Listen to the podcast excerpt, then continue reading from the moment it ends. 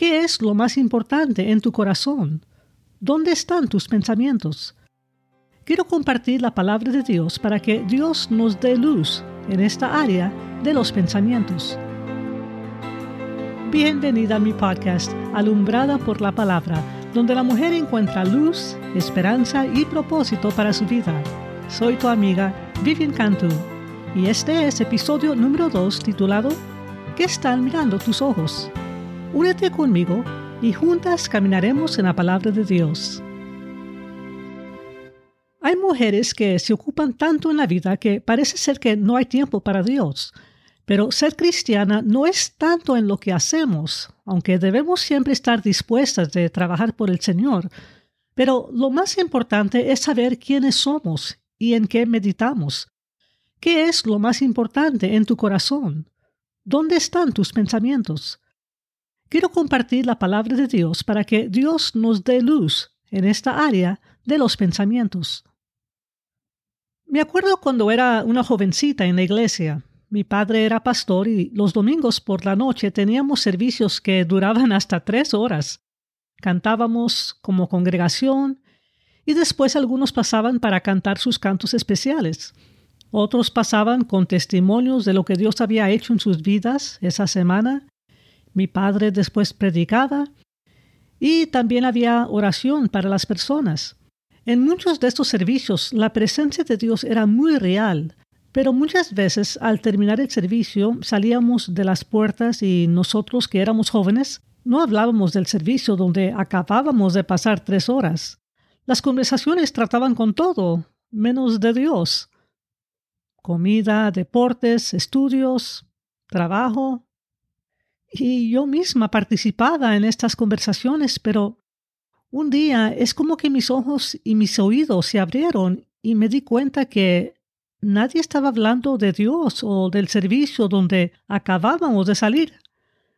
Tuve que preguntarme a mí misma, ¿será que Dios es solo un pasatiempo los domingos? ¿Será que mi cristianismo es solo un requisito que tenemos que cumplir un día a la semana y después olvidarnos de él hasta el próximo domingo? Con el tiempo empecé a desear conocer más a Dios. No quería que Dios solo fuera un pasatiempo para mí. Deseaba caminar con Él siete días a la semana y lo quería tener en mis conversaciones y en mis pensamientos fuera de la iglesia los domingos. Colosenses capítulo 3 versículos 1 al 3 dice esto. Si pues habéis resucitado con Cristo, buscad las cosas de arriba donde está Cristo sentado a la diestra de Dios. Poned la mira en las cosas de arriba, no en las de la tierra, porque habéis muerto, y vuestra vida está escondida con Cristo en Dios.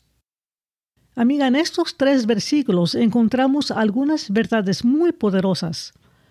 Lo primero que quiero que notes es lo que dice el versículo 3. Nuestras vidas están escondidas en Cristo. Ser cristiana implica muchas cosas y una de las verdades vitales que debemos comprender es que como cristianas nuestras vidas están escondidas en Cristo.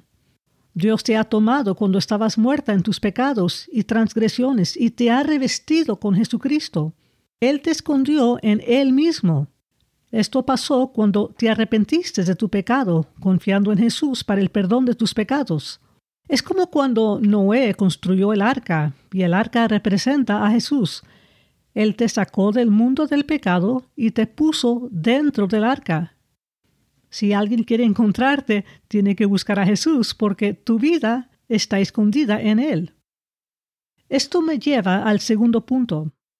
Debido a que tu vida está escondida en Cristo, esto significa que tu identidad es lo que Jesucristo es. ¿Por qué?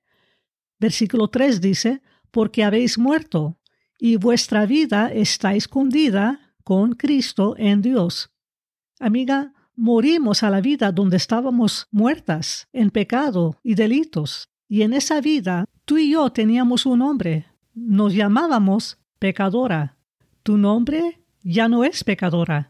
Tienes un nuevo nombre. Tu nombre es ahora lo que es Jesucristo. Tu nombre ahora es justa. Es un término legal que significa que ante Dios ya no tienes culpa.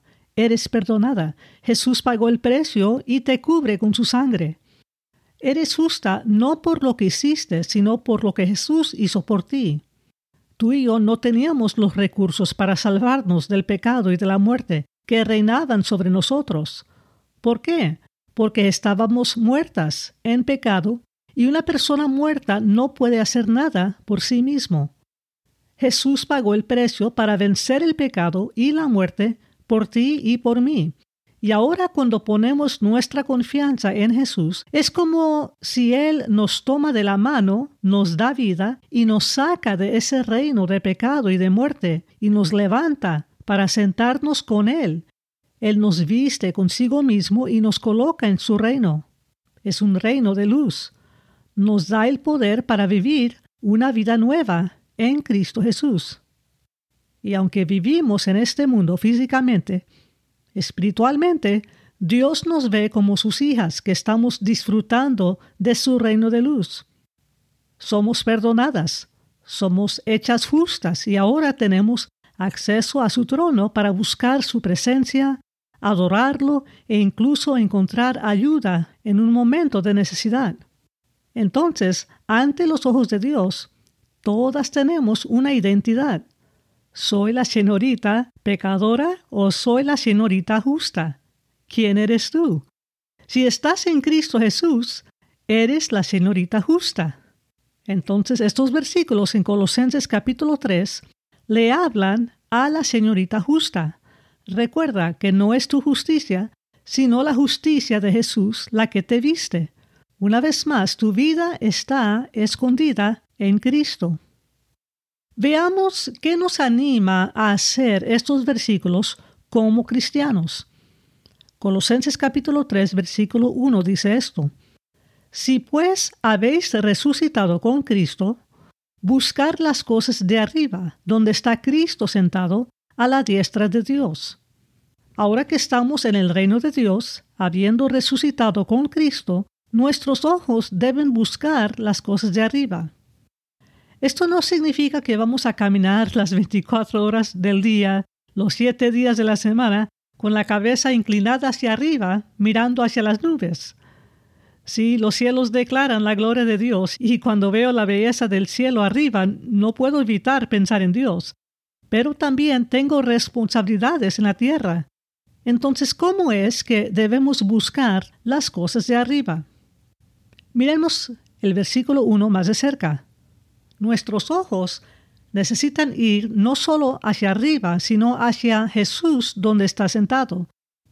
No podemos ver a Jesús físicamente, pero por fe lo vemos sentado a la diestra del Padre. ¿Por qué miramos a Jesús? Quiero darles al menos tres razones por las que debemos mirar a Cristo basándonos en las Escrituras. La primera razón es para que podamos vivir una vida fructífera. Juan capítulo 15, versículos 4 y 5, Jesús dice estas palabras, Permanecer en mí y yo en vosotros. Como el pámpano no puede llevar fruto por sí mismo si no permanece en la vid, así tampoco vosotros, si no permanecéis en mí. Yo soy la vid, vosotros los pámpanos. El que permanece en mí y yo en él, éste lleva mucho fruto, porque separados de mí nada puedes hacer. Mantener nuestros ojos en Jesús, amiga, y permanecer en Él, producirá fruto en nuestras vidas. Seremos como un árbol plantado junto a ríos que da fruto a su tiempo. La gente puede esperar ver cosas buenas saliendo de tu vida. Y la segunda razón por la cual debes de poner tus ojos sobre Jesús es porque Él es el autor y consumador de nuestra fe. Tu fe en Cristo te llevará hasta el final. Hebreos capítulo 12, versículo 2 dice, puestos los ojos en Jesús, el autor y consumador de la fe, el cual por el gozo puesto delante de él sufrió la cruz, menospreciando el oprobio, y se sentó a la diestra del trono de Dios. Él perfeccionará la obra que comenzó en ti, amiga, porque Filipenses 1.6 dice esto, estando persuadido de esto, que el que comenzó en vosotros la buena obra, la perfeccionará hasta el día de Jesucristo. Y la tercera razón por la cual mantener tus ojos sobre Jesús, aunque no la última, es que por Jesucristo tienes acceso a Dios. Hebreos 4:16 dice esto, Acerquémonos, pues, confiadamente al trono de la gracia para alcanzar misericordia y hallar gracia para el oportuno socorro. Sigamos mirando Colosenses capítulo 3 y versículo 2. Dice esto, Poned la mira en las cosas de arriba, no en las de la tierra. Una vez más, la razón por la que queremos mirar las cosas de arriba es porque Jesús está allí y tu vida está escondida en Él. Y así como se nos dice que miremos hacia arriba, se nos dice que no pongamos nuestro corazón en las cosas de esta tierra. Cada día debemos decidir en cuál de los dos lugares queremos poner la vista. O miramos arriba o miramos las cosas que están en la tierra. ¿Dónde está tu mente? ¿Está fijado en las cosas de arriba o está fijado en las cosas de la tierra? Ambas sabemos que esto no significa que estamos tan ocupadas mirando hacia arriba que ya no cuidemos de nuestros hogares y familias, renunciemos a nuestros trabajos y que nos encerremos en la iglesia. Mientras vivo en la tierra, ¿cómo es mi vida cuando mantengo mis ojos y mi mente puestos en las cosas de arriba? Tu vida e identidad como cristiana ahora están envueltas en tu relación con Cristo.